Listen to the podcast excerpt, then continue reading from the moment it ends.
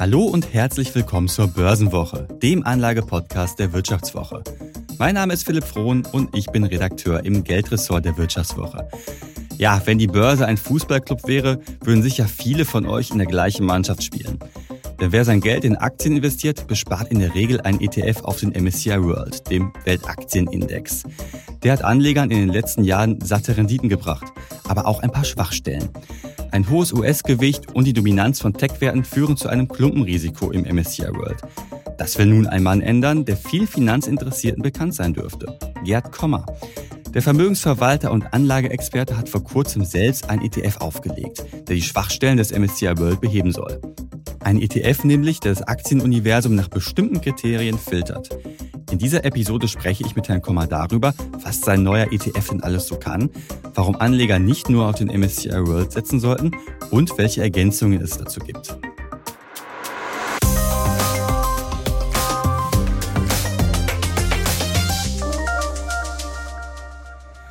Ja, Herr Kommer, schön, dass Sie heute bei uns zu Gast sind. Herzlich willkommen bei der Börsenwoche.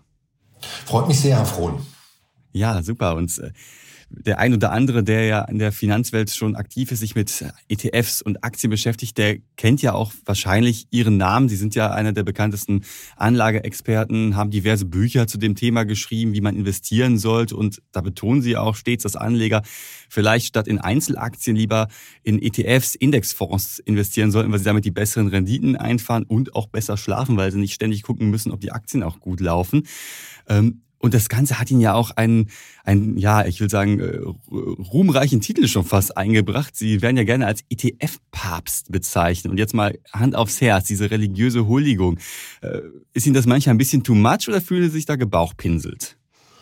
Ach, ich fühle mich gebauchpinselt. Ne? Ich bin selber kein sehr religiöser Mensch, aber äh, ich fühle mich trotzdem gebauchpinselt. äh, insofern, dass... Äh, ETFs. Ich bin von ETFs sehr überzeugt. Äh, sie sind wunderbare Vehikel, die es jetzt übrigens genau 30 Jahre gibt. 1993 wurde der erste echte äh, ETF äh, auf den S&P 500 Index in den USA in den Markt gebracht. Und ETFs sind einfach eine unglaublich erfolgreiche Finanzinnovation gewesen und zur Abwechslung auch mal eine sehr nützliche für, für Anleger, sehr nützliche Innovation. Und weil ich damit gerne in Zusammenhang gebracht werde, und ETF investieren oder Index investieren, passives Investieren in Deutschland mit äh, äh, popularisiert habe, finde ich eigentlich diese äh, diese, diesen Titel gar nicht mal so schlecht. Dann sprechen Sie also weiter mit mir, wenn ich jetzt auch demnächst irgendwo hinschreibe, der ETF Papst Gerd Kommer. Das ist genau, das äh, gut zu wissen. Übernehmen. Wunderbar.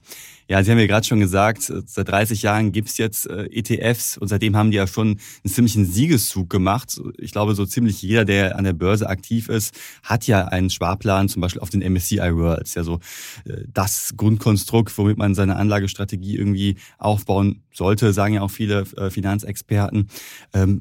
Da hat man ein breit diversifiziertes Portfolio mit 1600 Unternehmen, muss sich nicht bekloppt machen, äh, wie einzelne Werte halt laufen. Aber trotzdem hat ja dieser MSCI World, das haben wir gerade schon in der Anmoderation gesagt, so die ein oder andere Schwachstelle. Welche sind denn das Ihrer Meinung nach?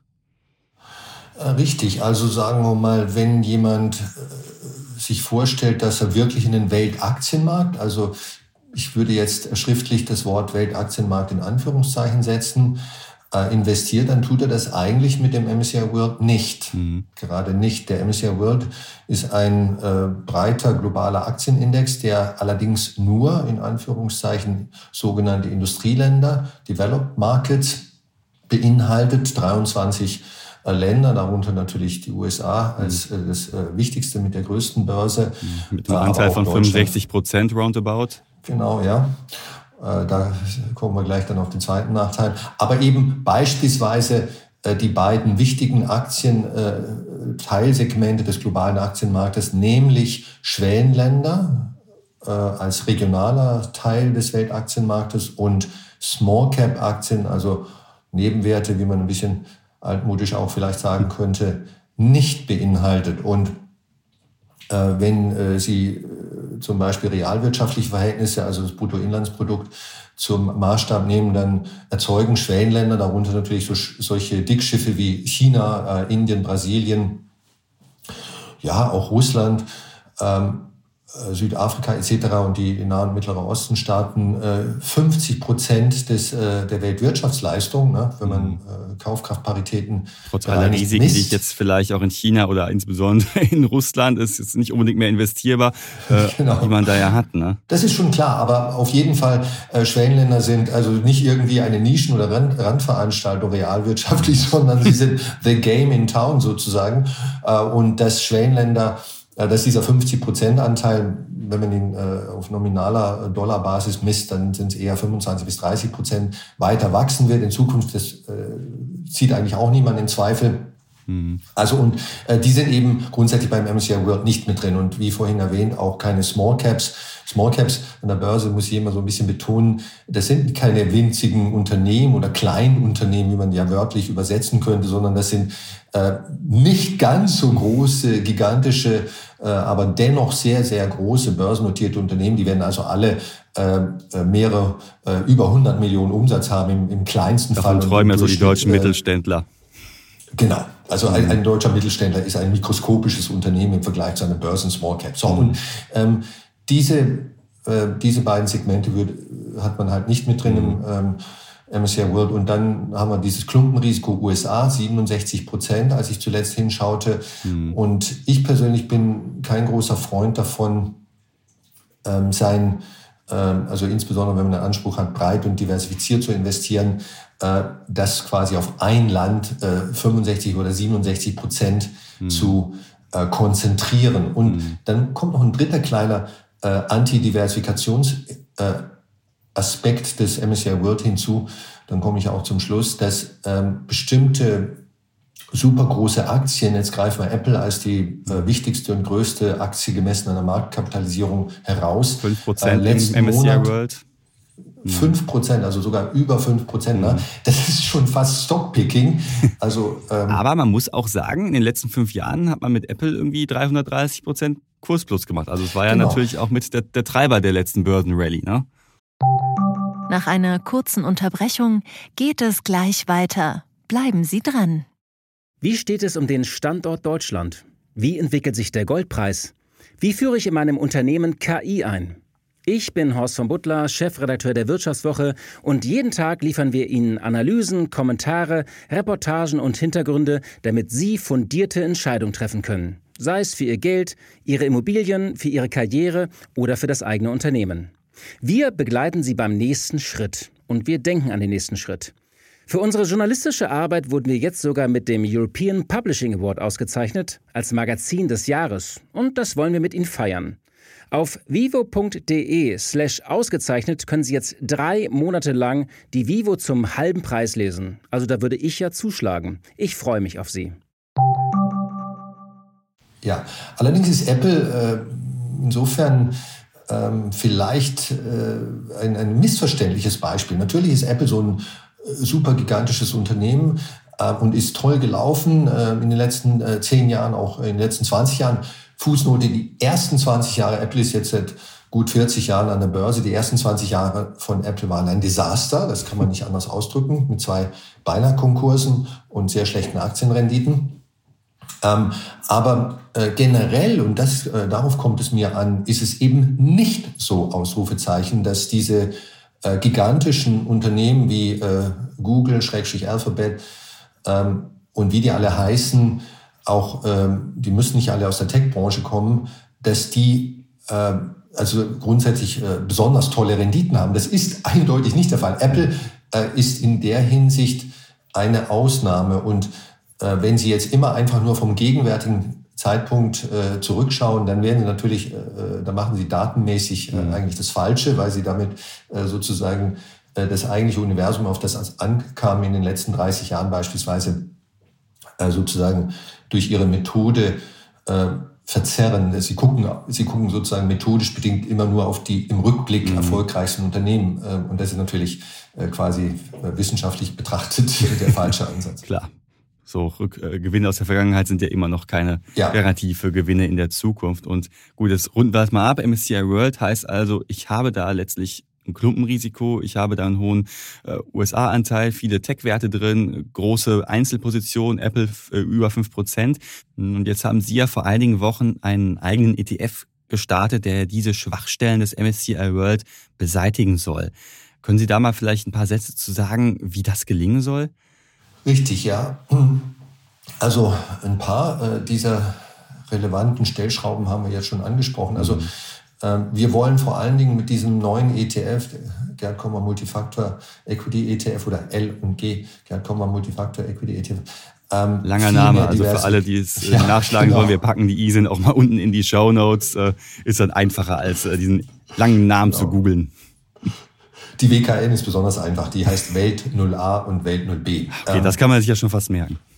Ja, also unser äh, ETF soll vor allen Dingen super, super diversifiziert sein. Und wie äh, wird das realisiert? Also erstmal, indem Schwellenländer und Industrieländer mit drin sind, eben nicht nur Industrieländer.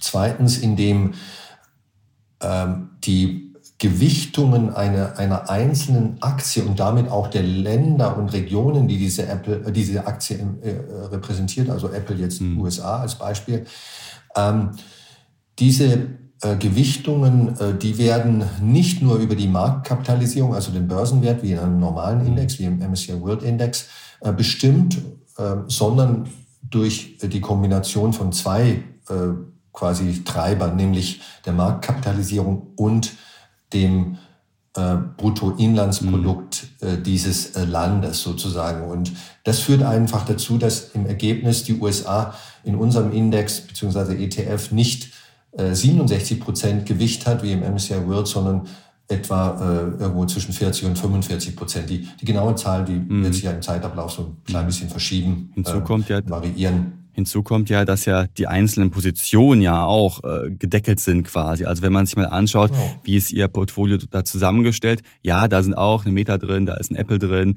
die großen Dickschiffe natürlich, ähm, aber die sind ja alle gedeckelt auf maximal um die ein Prozent. Genau, ja. Also einmal im Vierteljahr wird quasi der Index neu berechnet. Das ist bei jedem äh, Indexfonds so, manchmal auch halbjährlich. Ähm, und an diesem äh, Rebalancing-Tag äh, wird quasi das maximale Gewicht, das eine einzelne Aktie haben kann, auf 1,0 Prozent begrenzt, sofern in der Zwischenzeit die Aktie größer geworden ist. Mhm. Also wir würden niemals dann Apple mit 5 Prozent äh, drin haben, sondern eben im Prinzip mit 1,0 Prozent oder vielleicht zwischen zwei Rebalancing-Daten mhm. mal ein bisschen mehr. Und auch das führt eben dazu, dass ähm, mehr Diversifikation da ist. Und äh, ich möchte vielleicht an der Stelle noch anführen, wenn Sie, äh, das kann sich, glaube ich, jeder Zuhörer vorstellen, den S&P 500 Index, den berühmten Index, äh, den gibt es ja auch in einer sogenannten Equal Weight Variante. Also in der alle 500 Aktien diesem berühmten amerikanischen Index genau gleichgewichtet sind. Also jede Aktie hat ein Gewicht von einem Fünfhundertstel. Mhm. Das ist 0,2 Prozent. Und ähm, äh, auch Apple. Ne? Und äh, dieser Index hat in den letzten 10, 20 Jahren den normalen S&P 500, äh, in dem Apple 6% mhm. Gewicht hat, outperformed. outperformed mhm. ne? Also äh, das zeigt schon, dass grundsätzlich die Idee, äh, eben solche Disbalancen, also solche super äh, Konzentrationen wie Apple und so weiter sie darstellen, nicht die, die optimale äh, Methode. Es kann auch mal ein, zwei, mhm. drei, vier, fünf Jahre äh, von Vorteil sein, aber es ist nicht dauerhaft von mhm. Vorteil. Okay, heißt also, Sie setzen auf Börsenwert und Markt äh, und äh, Länder Bruttoinlandsprodukt. Genau. Mehrere Komponenten, Position maximal ein Prozent. Dementsprechend hat man einfach ein kleineres äh, Klumpenrisiko. Also, oder, so ist es. Ne? Äh, aber auf der anderen Seite gibt es ja auch noch so ein paar Punkte, wo man erstmal vielleicht drüber stolpert. Ich meine, äh, Sie sind ja auch, Sie sagen ja auch immer, ETFs ist das Beste für Privatanleger, weil sie auch ultra günstig sind im Vergleich zu aktiven Fonds. Ich meine, Ihr äh, ETF ist jetzt mit 0,5 Prozent immer noch deutlich günstiger als äh, aktive Fonds. Aber wenn man sich jetzt mal anschaut, äh, wie so die Kostenstruktur bei einem normalen MSCI World ist, ja, da fällt ja schon auf, dass ein Tacken teurer ist. Also ich habe bei mir nochmal reingeguckt, ich zahle 0,12 Prozent für meinen stinknormalen MSCI World. Ja, also unser ETF ist mit 0,5 Prozent äh, TER laufenden Kosten natürlich teurer als die günstigsten MSCI World ETFs und Sie haben einen äh, oder den günstigsten. Ich bin Schnäppchenjäger. Das, das ist, genau, das ist auch gut so. ETFs äh, sollte man unter anderem nach ihrer Kostenquote auswählen unter sonst gleichen Bedingungen völlig, völlig klar, d'accord. Ähm, unser ETF ist ein sogenannter Multifactor ETF, äh, das heißt also ein, ein ETF, der sogenannte Faktorprämien abbildet und, und, und davon gibt es ungefähr 30 äh, in, im deutschsprachigen Raum. Vielleicht sollten wir da nochmal kurz klären, was ist eine Faktorprämie und können Sie da vielleicht so eins, zwei so ganz pointiert äh, benennen, damit man sich vorstellen kann, was ist das überhaupt? Sehr gerne, ja. Äh, es gibt äh, eine Menge Faktorprämien. Die fünf wichtigsten haben wir in unserem ETF drin. Ich nenne jetzt mal die zwei berühmtesten und bekanntesten. Das ist einmal die Small Cap Prämie und das ist zum anderen die sogenannte Value Prämie. Small Cap Aktien, das sind, der Name sagt es ja schon, eben kleinere Börsenwerte, gemessen an ihrer Marktkapitalisierung. Das Gegenstück sind Large Caps oder, oder Blue Chips, könnte man auch sagen. Und vor, vor ungefähr 40 Jahren hat äh, die Forschung zum ersten Mal festgestellt und seitdem immer wieder bestätigt, äh, dass auf äh, lange Sicht und statistisch sozusagen kleinere Aktien äh, gemessen an der Börsenkapitalisierung äh, große Aktien outperformen. Vorhin hatte ich das Beispiel mit dem S&P 500 Equal Weight äh, genannt und äh, bei dem sind ja kleinere, kleinere Unternehmen proportional höher gewichtet als im normalen mhm. S&P 500. Und das, das deutet das an, was ich jetzt gerade äh, als den Small Cap Effekt, die Small Cap Prämie, also die Small Cap Faktor Prämie äh, geschildert habe. Und das Gleiche gilt, oder Ähnliches gilt für die sogenannte Value Prämie. Das haben wahrscheinlich sehr viele Zuhörer schon mal gehört. Äh, Value Aktien sind eben günstig bewertete Aktien. Also Bewertungen kann man vor allen Dingen am KGV, Kurs-Gewinn-Verhältnis, ablesen. Und Value-Aktien sind Aktien, die im Vergleich zu äh, ihren ja, alternativen anderen Aktien eben äh, günstige KGVs, niedrige KGVs haben. Und äh, auch hier wieder gilt das, was die Forschung seit, seit äh, über 40 Jahren hier gefunden, äh, herausgefunden hat, immer wieder bestätigt hat in neuen Studien mit neuen Daten, dass Value-Aktien auf lange Sicht ihr Gegenstück, nämlich Growth-Aktien äh, oder den allgemeinen Markt, könnten Sie auch mhm. sagen, outperformen. Ne? Das geht aber nicht in jedem Jahr, das geht auch nicht in jedem Jahr fünft. Mhm. Okay, das heißt aber, um, um das nochmal ganz kurz äh, zurückzuspielen zu der Gebührenfrage, die wir ja auch äh, gerade hatten. Jetzt wissen wir, okay, das sind Faktorprämien. Äh, also da wird dann geschaut, ich habe ein Aktienportfolio, ich filtere bestimmte Unternehmen raus, die dann halt Merkmale wie Value, wie äh, Small Cap beinhalten. Äh, und das ist halt ein zusätzlicher Mehraufwand und das erklärt dann halt letztlich die höhere Kostenquote. So ist es. Und ähm, also um das alles zu tun, und wir haben noch äh, drei andere Faktorprämien. Quality ist vielleicht auch dem einen oder anderen Zuhörer schon mal begegnet. Die Quality-Prämie, die Momentum-Prämie und die sogenannte Investment-Prämie. Mhm. Letztere ist recht unbekannt. Äh, um das alles sozusagen umzusetzen, äh, haben wir dann schlussendlich ein, wenn man so will, komplizierteres, anspruchsvolleres Produkt als ein normaler MSCI World ETF. Und ähm, daraus ergibt sich die höhere Kostenbelastung. Mhm. Wenn man äh, unseren Fonds jetzt mit anderen Multifaktor-ETFs vergleicht, dann wird man sehen, dass wir uns da in einer äh, sozusagen üblichen, branchenüblichen mhm. Äh, Kostenregion äh, bewegen. Insbesondere wenn man eben berücksichtigt, dass wir als einziger Multifaktor-ETFs Schwellenländer und Industrieländer mhm. gleichzeitig in einem drin haben. Also Idee ist so ein bisschen äh, All-in-One-Produkt, äh, so dass man nicht äh, mühselig mehrere ETFs suchen, zusammenstecken mhm. muss und dann auch laufend natürlich entsprechend beobachten muss und so weiter. Quasi wie bei einem bekannten Supermarkt einmal hin alles drin. Genau. okay, also Faktor ETFs ist, glaube ich, auch ein Thema, wovon man, worüber man auch unabhängig jetzt von Ihrem ETF durchaus sprechen kann. Ähm, Sie haben ja gerade schon so ein paar Beispiele genannt, äh, Small Cap, Momentum. Vielleicht sollten wir da nochmal auch darauf eingehen, ja, was können diese ETFs, was bringen sie? Sie haben ja gerade schon gesagt, dass sie ja historisch gesehen eine Outperformance, also eine Überrendite gegenüber einem marktneutralen ETF auf den MSCI World äh, durchaus erzielt haben. Äh, vielleicht sollten wir da nochmal eins, zwei, drei Beispiele durchdeklinieren, was das ist und was Anlegern das bringt. Also Sie haben ja gerade schon die Small Caps, also die kleinen Unternehmen, klein in Anführungsstrichen mal wieder, äh, gerade genannt. Äh, was muss ich denn da beachten? Ein, ein Beispiel, wie es äh, vielleicht nicht funktioniert, Branchen. Jeder, äh, die meisten Anleger denken, dass Branchen einen großen Unterschied machen beim Investieren. Also mhm. die Pharmabranche versus die Tech-Branche, Einzelhandel, Maschinenbau, was immer es da gibt. Und ähm, natürlich haben Branchen, also äh, Unternehmen aus unterschiedlichen Branchen zu jedem Zeitpunkt beziehungsweise jedem, in jedem Zeitfenster unterschiedliche Renditen. Ne? Also wenn ich alle Pharmaunternehmen hernehme oder alle Automotive-Unternehmen mhm. äh, und so weiter, alle Tech, dann werde ich da für ein Jahr oder fünf Jahre unterschiedliche Renditen sehen. Aber äh, kurioserweise ist es nicht so, dass diese Unterschiede irgendwo sehr systematisch sind. Ne? Das geht, da ist mal Branche A vorne, dann wieder Branche mhm. B und für Branche C ist vielleicht sehr häufig vorne, aber schwankt auch viel stärker. Also da gibt es keinen Free Lunch, kein gratis Mittagessen. Die Mehrrendite geht nur auf, auf äh, ist sozusagen nur risikobedingt und so weiter. Also äh, lange Rede, kurzer Sinn, Branchen sind eigentlich kein, äh, haben, haben dieses systematische ja. äh, Verhältnis zu Rendite und Risiko eben gerade nicht.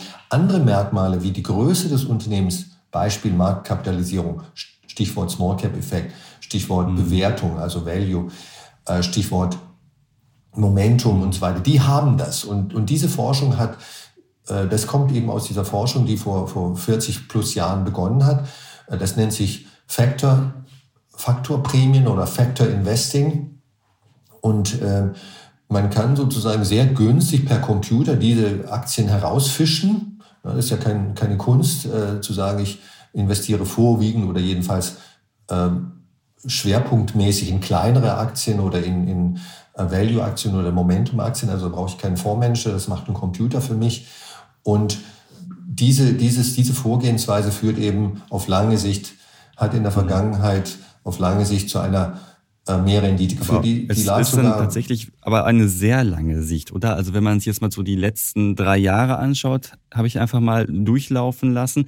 Da wären wir bei einem klassischen MSCI World bei so 44 Prozent gewesen, bei einem Small Cap bei, äh, was sind's hier, äh, 21. Also es ist ja schon ein Unterschied. Ich meine, Sie haben mir gerade schon gesagt, äh, das muss nicht auf fünf Jahre sich geschehen, dass man da eine Outperformance erzielt. Und es kommt natürlich immer auf den Zeitpunkt an, wo ich halt mit dem Investieren anfange. Aber so das Naturgesetz, ich mache auf jeden Fall dann sofort eine Mehrrendite, das gibt's halt bei Small Caps, das gibt's bei Momentum ja nicht, oder? Absolut. Also äh, das ist äh, gut, dass Sie das äh, betonen. Ne? Also es ist es ist kein. Ach, das wären übrigens bei Small Caps 37 Prozent in drei Jahren gewesen. Genau. Ich bin in der Zeile verrutscht. Ja, ja, absolut. Also ähm, dass die dieser Renditevorteil, den ich auf lange Sicht habe, der ein, ein statistischer Renditevorteil ist, dass der nicht in jedem Jahr kommt äh, und auch nicht unbedingt in jedem Jahr fünf. Das, das sollte jeder, jeder, der mit Sector Investing sympathisiert, äh, akzeptieren. Aber ich muss jetzt äh, zur Verteidigung der Faktorprämien sagen, also erstens mal, wenn Sie zum Beispiel die Quality-Prämie nehmen, ich lese das jetzt kurz ab mhm. hier von einer Tabelle, die ich neben mir liegen habe, Nehmen wir die letzten zwölf Jahre. Ich äh, habe jetzt keine andere Tabelle zur Hand. In den letzten zwölf Jahren hat der MSCI World Standard Index, also der berühmte äh, mhm. MSCI World, über den wir jetzt ständig reden, hatte äh, eine Rendite in US-Dollar von 8,9 Prozent per annum über die letzten zwölf Jahre. Und ein MSCI World Quality Index, den Sie auch als mhm. ähm, ETF kaufen könnten, hatte in den letzten zwölf Jahren 11,8 Prozent. Okay, also da hat er dann also, den Markt geschlagen. Genau. Mhm. Und ähm, Nach einer kurzen Unterbrechung geht es gleich weiter. Bleiben Sie dran. Riskiere ich zu viel? Das ist die richtige Entscheidung. Bin ich zu spät dran? Machen Sie Clarity AI zur Grundlage Ihrer Anlagenentscheidungen. Verwalten Sie Ihr Portfolio für nachhaltiges Wachstum unter Einhaltung von EU-Taxonomie, Offenlegungsverordnung oder BVI-Kriterien mit der ultimativen Mischung aus leistungsstarker KI und Branchen-Know-how. Reduzieren Sie Risiken und erreichen Sie Ihre Ziele auf der Grundlage von transparenten Fakten, nicht von Meinungen. Clarity AI mit Technologie zu besseren menschlichen Entscheidungen. Besuchen Sie clarity.ai und starten Sie noch heute. Äh, ich habe jetzt die Zahlen für die letzten fünf Jahre nicht äh, ja. zur Hand, aber also auf lange Sicht funktioniert das und ähm, es ist und, und, und, und das gilt im Grunde genommen, äh, dieses Phänomen, dass ich eigentlich Zeit haben sollte äh, fürs Investieren und meinem Portfolio Zeit lassen sollte, gilt für Aktien investieren generell. Ne? Ich könnte Ihnen locker jetzt zeigen, für die letzten 100 Jahre, dass es mehrere äh, zehn Jahreszeiträume, zehn Jahreszeiträume gab, in denen der globale Aktienmarkt oder der S&P 500 mhm. für die USA das schlechter rentiert hat als das Sparbuch. Ja. Ne? Und hätten Sie jetzt am Ende einer solchen Zehn-Jahres-Periode gesagt, nee, Aktien sind doof, äh, das machen nur Schwachköpfe, sicherlich nicht. Da hätte man also, in die Röhre geschaut. Ja. Vielleicht schauen wir uns noch mal ganz kurz auch das Thema Momentum ETF an. Das ist ja schon, ich weiß nicht, der Name erinnert mich so ein bisschen immer nach, an Harry Potter.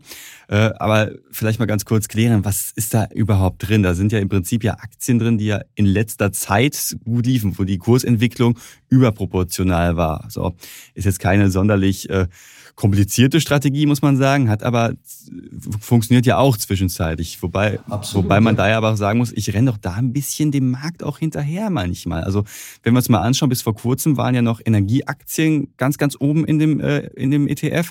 Jetzt gab es äh, zum Juni hin ein Rebalancing, also der ETF wurde neu zusammengesetzt und jetzt sind da ja, was ist da natürlich drin? KI-Aktien, nachdem Nvidia und so durch die Decke gegangen sind. Aber da ist ja auch schon viel passiert im Kurs. Also der, die große Kursexplosion, die war ja im, äh, im, na war es im, im Mai, also ein paar Wochen vorher. Und da fragt man sich ja schon, okay, ist das Rückschlagpotenzial dann nicht da doch etwas groß, wenn ich jetzt noch auf ein Momentum ETF setze? Momentum-Aktien sind solche, die in den letzten zwölf Monaten, sechs Monaten, da gibt es unterschiedliche äh, Varianten, besonders gute Renditen haben. Und äh, die Forschung hat ja festgestellt, dass sich diese guten Renditen, diese Outperformance relativ zum Allgemeinmarkt nochmal für kurze Zeit, zum Beispiel nochmal sechs Monate fortsetzt. Das ist wie auch bei den anderen Faktorprämien ein statistisches Phänomen, wird sich nicht in jedem einzelnen Fall so ausprägen, aber mehrheitlich. Und äh, Momentum hat ein bisschen das Problem innerhalb des Fonds, dass dadurch äh, ein hoher Portfolioumschlag produziert wird, also auch hohe Transaktionskosten.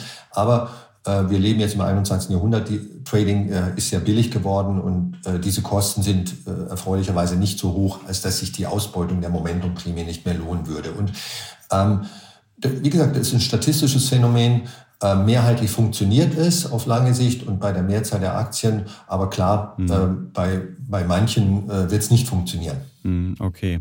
Also um das mal ein bisschen zusammenzufassen, ich habe die Möglichkeit, eine Outperformance zu erzielen, gerade wenn ich einen langen Atem habe. Es funktioniert nicht in jedem Jahr. Äh, dafür habe ich mhm. aber auch eine höhere Volatilität. Das muss ich da durchaus äh, ja auch einberechnen. Das sieht man ja auch gerade bei äh, manchen Small Caps ETFs zum Beispiel, dass die Volatilität eine höhere ist als bei einem klassischen MSCI World. Und da stellt sich jetzt für mich als Anleger die Frage, okay, ich möchte jetzt natürlich eine Mehrrendite erzielen, wer will das nicht? Aber sollte ich jetzt lieber auf einen Faktor-ETF setzen, statt auf einen klassischen MSCI World oder ist das im Großen und Ganzen eher eine Ergänzung? Genau. Also durch die große Diversifikation, die wir in unserem ETF haben und auch äh, die Abbildung von fünf Faktorprämien, nicht nur einer, erzielen wir letzten Endes einen Diversifikationsnutzen, der im Ergebnis äh, dazu führt, dass wir ungefähr einen ähnlichen Volatilitätslevel haben sollten äh, wie mhm. ein MSCI World. Also äh, wenn ich nur in Small Cap äh, ETFs investieren würden, würde, dann ist es so, wie Sie gesagt haben. Dann habe ich tatsächlich ein volatileres Investment. Okay, das heißt aber ohne Werbeblock jetzt mal, um mal einen kleinen Seitenhieb ja. zu geben. Äh, das heißt, wenn ich jetzt aber die Wahl habe, einen klassischen MSCI World oder Small Cap oder Momentum und jetzt Ihren mal außer Acht lasse, dann wäre es aber eher so die Entscheidung, okay, der Faktor ETF wäre dazu eine Ergänzung und kein Ersatz.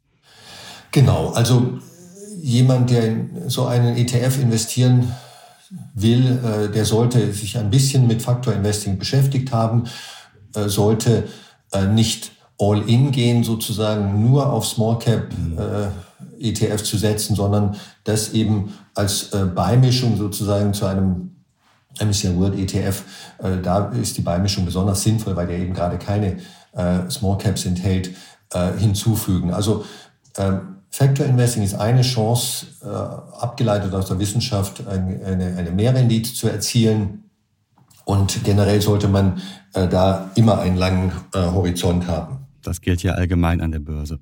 Ja. Ja, und wer mehr über Faktor ETFs wissen möchte, dem können wir noch unsere wunderbare Analyse in der aktuellen Börsenwoche empfehlen. Das ist unser wöchentlich erscheinender Finanznewsletter. Da gehen wir noch mal etwas detaillierter darauf ein, äh, was können jetzt diese einzelnen äh, Faktor ETFs, was bringen sie mir?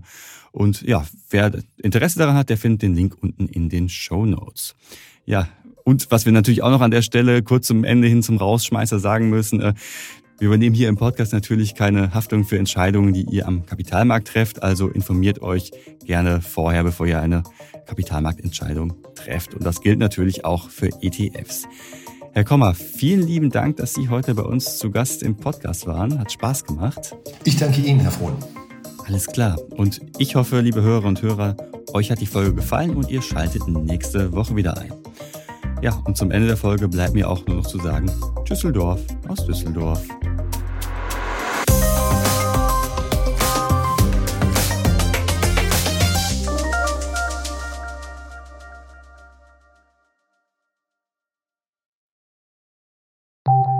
Nach einer kurzen Unterbrechung geht es gleich weiter. Bleiben Sie dran. Sie leben Fairness, Kultur und Werte? Zeigen Sie Ihr Engagement als Arbeitgeber und werden Sie Teil der Fair Company Initiative. Mit der Fair Company Initiative zeichnet das Handelsblatt Unternehmen aus, die insbesondere Berufseinsteigern und Young Professionals ein faires, attraktives Arbeitsumfeld bieten. Zu den entscheidenden Werten gehören unter anderem das Engagement für Mitarbeitende, Diversity und Chancengleichheit, Nachhaltigkeit und gesellschaftliche Verantwortung. Erfahren Sie jetzt mehr unter faircompany.de.